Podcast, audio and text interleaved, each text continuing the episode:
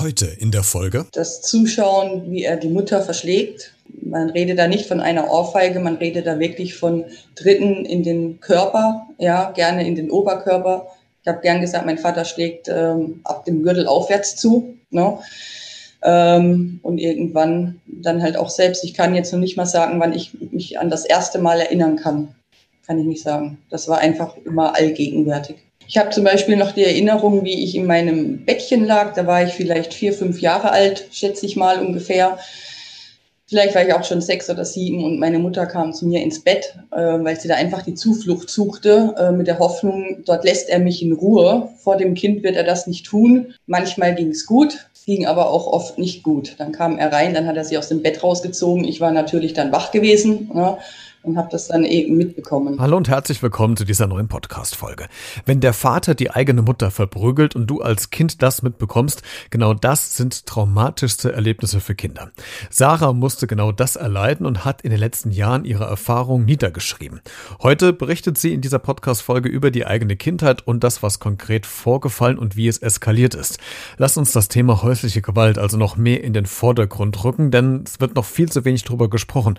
Ist immer noch so ein Tabuthema. Es gibt also eine Menge zu bereden und vielleicht hast du auch die andere Folge, die heute erscheint, mit Hera Lind gehört, nämlich Hera hat aus diesen Erlebnissen von Sarah ein Buch geschrieben, genau zu diesem Thema. Hör doch gerne in die andere Podcast-Folge rein. Jetzt kümmern wir uns aber ausgiebig und lassen uns Zeit um Sarah in den nächsten 16, 17 Minuten. Los geht's. Beredet. Der Talk mit Christian Becker.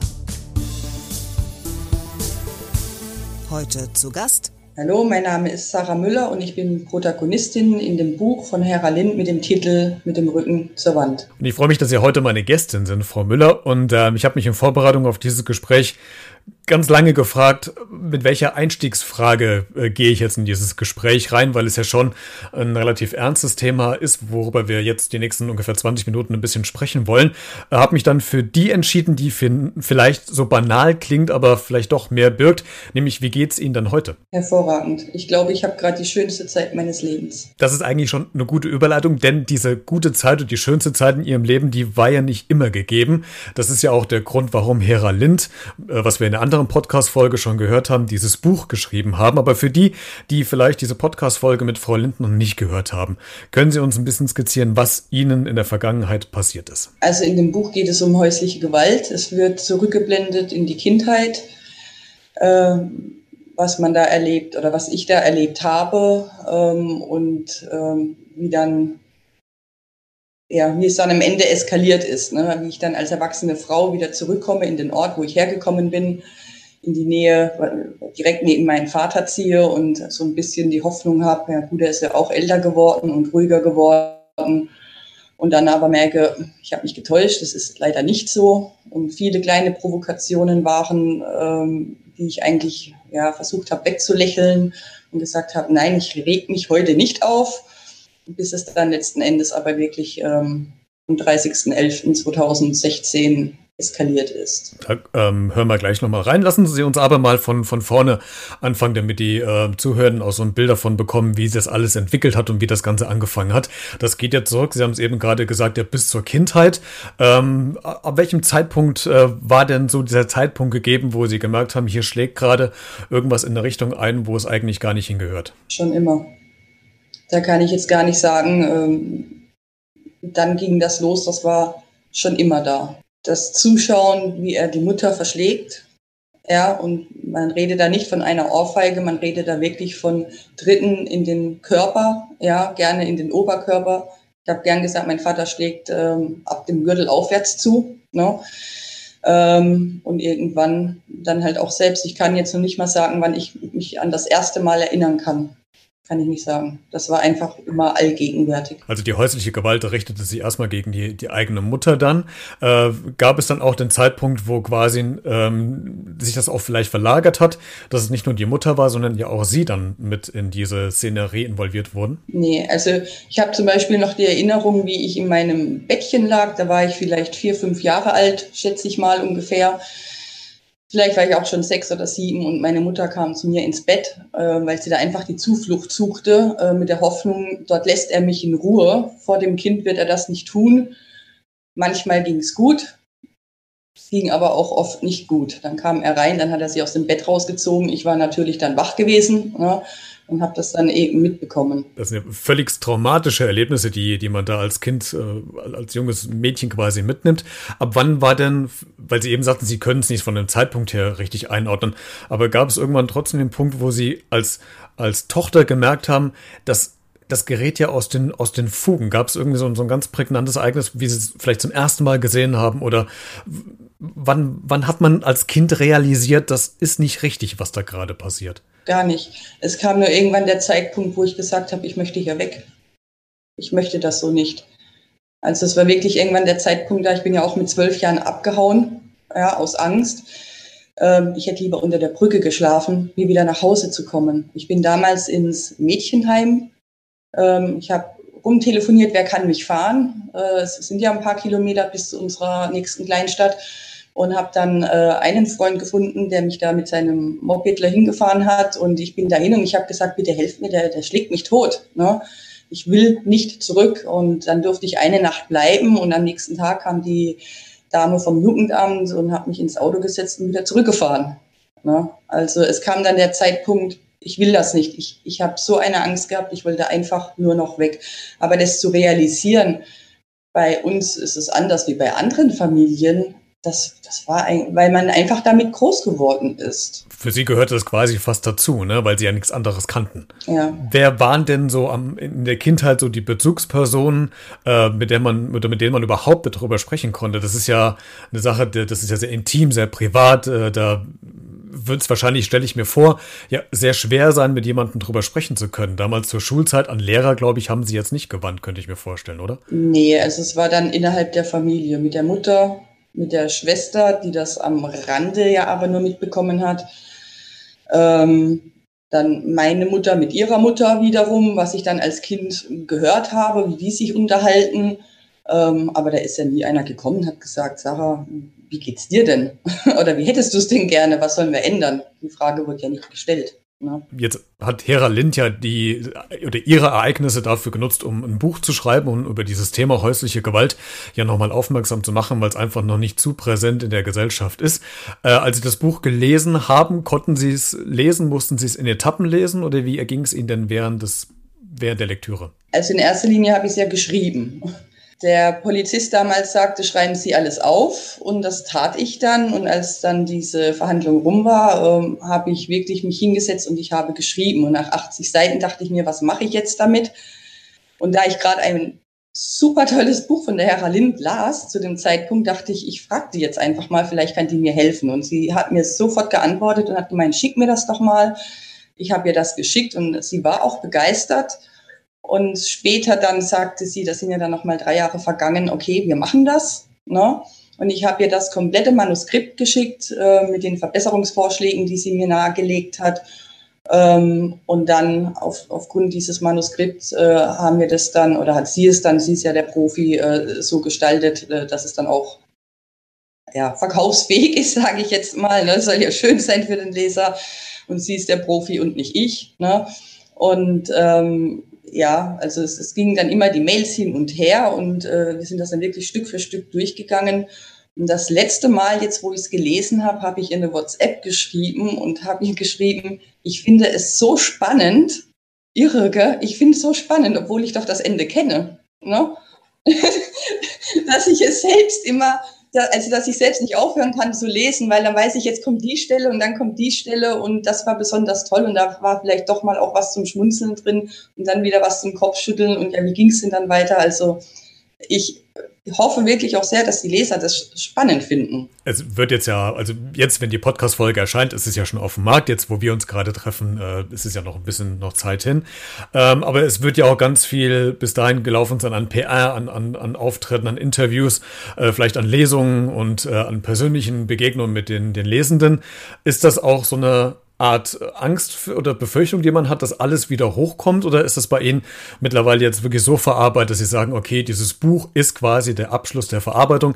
Ich kann jetzt äh, darüber sprechen. Äh, ich bin jetzt frei und bin bereit, auch das mehr in die Öffentlichkeit zu tragen. Oder ist trotzdem immer noch so die Befürchtung da ist, dass es alte Wunden aufreißt? Nee, es hat ja dann, als das eskaliert ist im November 2016, da sind so viele Erinnerungen hochgekommen, wo ich wirklich dachte, die wären gelöscht von meiner Festplatte. Ne?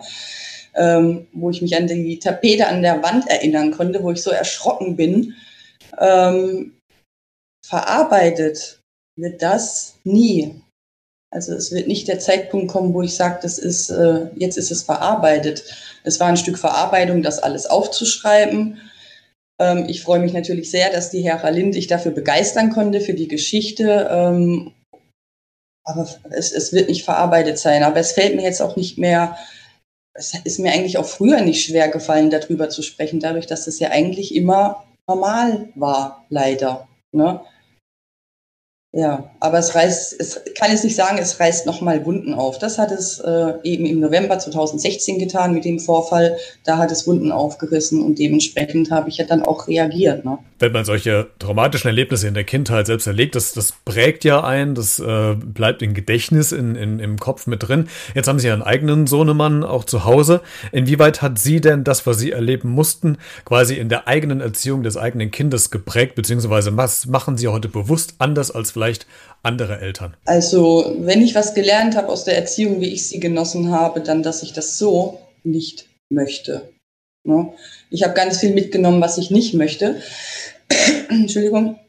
Und ich war ja sieben Jahre auf einem Internat. Ne? Und ich sage immer Internat und Militär. Ich glaube, das ist ziemlich ähnlich. Ich äh, überlege mir gut, was ich sage und das, was ich sage, setze ich auch um. Ich bin sehr konsequent im Positiven wie im Negativen für meine Kinder. Das, was ich sage, da können die sich drauf verlassen. Und ich glaube, jeder, der Teenager-Kinder zu Hause hat, weiß, dass man die ab und zu mal schütteln könnte. Ja. Ähm, und dann zu sagen, okay, ähm, ich gehe jetzt kurz raus und rauche eine Zigarette oder ich gehe jetzt eine Runde mit dem Hund laufen. Aber ich muss sagen, meine Kinder bringen mich sehr selten äh, so weit. Also es wird nicht geschrien hier. Ähm, wir sind doch alle ruhig. Ähm, es wird vielleicht auch mal diskutiert, aber ich habe echt super Kinder, muss ich wirklich sagen. Das ist schon sehr toll. Haben Sie mit Ihren Kindern über die eigenen Erlebnisse ausführlich auch mal gesprochen oder wissen die das nur am Rande? Die haben das, also die sind ja damit groß geworden, dass ich mich immer wieder über den Nachbarn aufgeregt habe. Ne? Und dass ich auch gesagt habe, halt Abstand, das bringt nur Ärger. Ne? Den lassen wir raus aus unserem Leben, weil da ist nichts Positives. Und damit sind die groß geworden. Ähm, ja. Jetzt hat man gerade zu Corona, zu Pandemiezeiten ähm, erfahren, dass die häusliche Gewalt leider zugenommen hat, weil noch mehr Gewalt in die Familien getragen wurde, beziehungsweise da äh, ausgelebt wurde. Ähm, haben Sie sich so ein Netzwerk aufgebaut mit, mit anderen Betroffenen, die vielleicht selbst auch unter dieser Gewalt gelitten haben oder auf der anderen Seite das von anderen mitbekommen haben? Also gibt es da so eine Art Gruppe, in der man im Austausch ist? Engagieren Sie sich da in der Richtung? Gar nicht. Also ich wüsste auch nicht, dass ich jemanden kenne, der, der so eine Gewalt zu Hause erlebt. Könnte sich aber schlagartig ja bald ändern, wenn das Buch auf dem Markt ist, oder? Dass äh, Personen vielleicht auf sie zukommen und äh, vielleicht auch einfach Kontakt suchen mit jemandem, der selbst erleben musste bzw. miterlebt hat. Da lasse ich mich mal überraschen, was für Reaktionen kommen auf das Buch, ja. Wenn es jetzt bald losgeht äh, mit der Veröffentlichung des, des Buches, ähm, wollen Sie da aktiv quasi auch mit, mit rausgehen oder überlassen Sie das erstmal äh, Hera Lind, die es quasi, also Sie haben natürlich auch mitgeschrieben, Sie haben das ja alles äh, mitgeliefert, klar, aber Sie hat es überarbeitet, haben Sie gerade gesagt. Also gehen Sie aber trotzdem offensiv mit in die Öffentlichkeit rein oder lassen Sie es erstmal über die Person Hera Lind erstmal machen? Also wenn alles gut läuft, dann fahre ich in anderthalb Wochen nach äh, Salzburg zu ihr. Und da kommt ein ARD-Team, ähm, da gibt es ein, eine Aufnahme für Brisant und äh, es kommt auch in Illustrierten, das äh, organisiert ja alles die äh, Presseabteilung von dem Verlag. Und äh, wenn ich gefragt werde, antworte ich gerne. Ich gebe auch gerne noch mal ein Interview, wenn das jemand möchte. Ähm, ja, aber ich denke, jetzt muss man auch erstmal schauen, ähm, wie das Buch denn ankommt. Ja, ob das Interesse weckt oder oder nicht. Würde mal tendenziell schätzen, dass es auf äh, sehr großes Interesse stößt, weil es, wie gesagt, ja gerade schon in der Zeit jetzt auch auf den Markt kommt, wo halt diese Übergriffe äh, gegenüber Frauen oder Männern, das ist ja erstmal ganz egal, welches Geschlecht betrifft, das ja wirklich zugenommen hat in Corona-Zeiten. Äh, von daher glaube ich, dass es ein Wunderpunkt ist, der angesprochen wird, der es aber auch verdient, angesprochen zu werden, weil einfach noch zu wenig darüber berichtet wird und weil es genug Leute gibt, die noch unter häuslicher Gewalt zu Hause leiden. Fast zum Abschluss des Gesprächs, Frau Müller, wenn Sie jetzt die Möglichkeit hätten, ähm, vor ganz vielen Leuten zu sprechen, vor Politikern oder vor wem auch immer. Was würden Sie der Gesellschaft sagen? Was würden Sie der Politik sagen? Was würden Sie fordern, wenn es gerade um Betroffene geht, die das miterlebt haben, sei es aus der Kindheit oder als erwachsene Person, Frau, Mann? Was ist so Ihr Appell, was Sie in die Öffentlichkeit tragen? Also ich wüsste jetzt nicht, was ich an die Politiker das sagen könnte oder sollte, aber ich kann nur diesen betroffenen Personen raten, macht euch Gedanken, wie würdet ihr gerne leben? Und ich glaube, die meisten würden sagen, ich möchte einfach nur meine Ruhe haben. So, das war auch immer der Satz meiner Mutter. Ich will einfach nur meine Ruhe haben. Ne?